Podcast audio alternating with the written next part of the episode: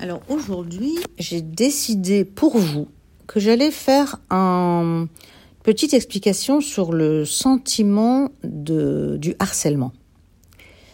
En ce moment, on peut se sentir facilement harcelé par tout ce qui se passe au niveau des médias, dans la rue, le pays, les violences, les peurs, etc. La violence, et bon, et j'en passe, c'est des meilleurs. Vous avez certainement une très grande liste couramment observée.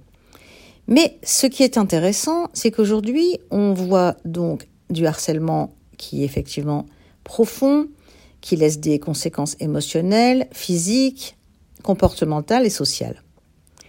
Et ces symptômes émotionnels, ils peuvent inclure bien sûr des sentiments de grande anxiété, de gros stress, de honte d'avancer, de culpabilité, de se sentir bien, et donc de s'isoler complètement et même quelquefois d'avoir des pensées suicidaires.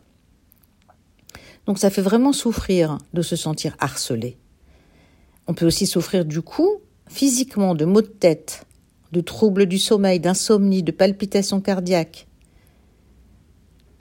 Ce qui est important donc dans le harcèlement, c'est de comprendre si c'est un harcèlement qui vient des autres ou de moi.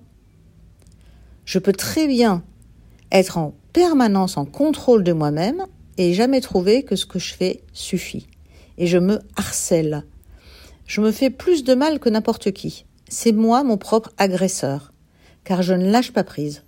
Je veux toujours être parfait partout, ou je ne veux pas décevoir, ou je veux me faire reconnaître.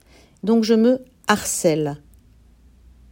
Et ça, c'est l'individu que je peux vraiment, vraiment recevoir et aider pour qu'il soit lui-même l'auteur de son changement, qu'il comprenne pourquoi, dans ses propres défis émotionnels, familiaux et sociaux, il agit ainsi. Quant à celui qui se sent harcelé par les autres, le victime, la victime des autres, c'est important aussi qu'il dise stop, qu'il arrête de se laisser abîmer par des malades. Parce que n'oublie pas qu'un harceleur, c'est quelqu'un qui, lui non plus, n'a pas confiance en lui. Et c'est parce qu'il vous harcèle, harcèle, harcèle, harcèle, qu'il finit par croire que vous allez céder. Mais en fait, quand on veut vraiment quelque chose, il faut juste savoir le demander avec le meilleur de soi-même et n'harceler personne. Voilà, donc tout ça, ça se travaille en séance rapide, que ce soit pour les enfants à l'école, les ados, les jeunes, les moins jeunes, les plus âgés, le travail, soi-même avec son mari, soi-même avec ses enfants, la famille.